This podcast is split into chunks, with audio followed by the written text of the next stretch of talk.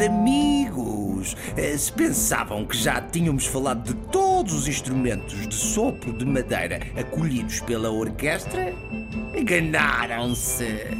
Hoje vamos conhecer um instrumento muito interessante, a começar pelo seu nome. Corne inglês. Mas a verdadeira peculiaridade deste instrumento está no seu timbre que remete o nosso imaginário para um cenário com encantadores de serpentes eh, por causa eh, da sua palheta dupla. Para além de ser um instrumento de sopro de madeira, podemos dizer eh, que o corno inglês pertence à subfamília dos oboés. Tanto que são os oboístas que o tocam. Tal como o oboé, o corno inglês é geralmente construído em ébano, uma madeira preta muito resistente, a mesma que é utilizada para construir as teclas pretas do piano. E tem também uma palheta dupla, eh, que lhe confere aquele timbre específico, aquele som que podemos adjetivar eh, como nasalado.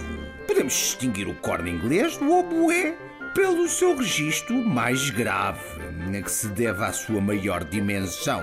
Ora, recuperemos o oboé para nos recordarmos do seu registro.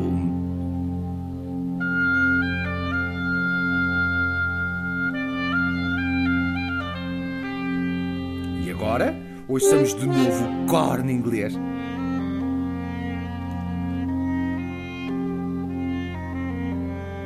Sentiram a diferença? Podemos ainda constatar no corno inglês outras diferenças visíveis. O tudel, peça onde encaixa a palheta dupla, eh, que é em curva e mais comprido, e o pavilhão, a peça na extremidade, por onde sai o som, que o corno inglês assume uma forma de pera. Ouçamos de seguida um oboé corne inglês e um fagote, eh, que é mais grave do que o corne inglês. Tentem distinguir cada um delas, conseguem?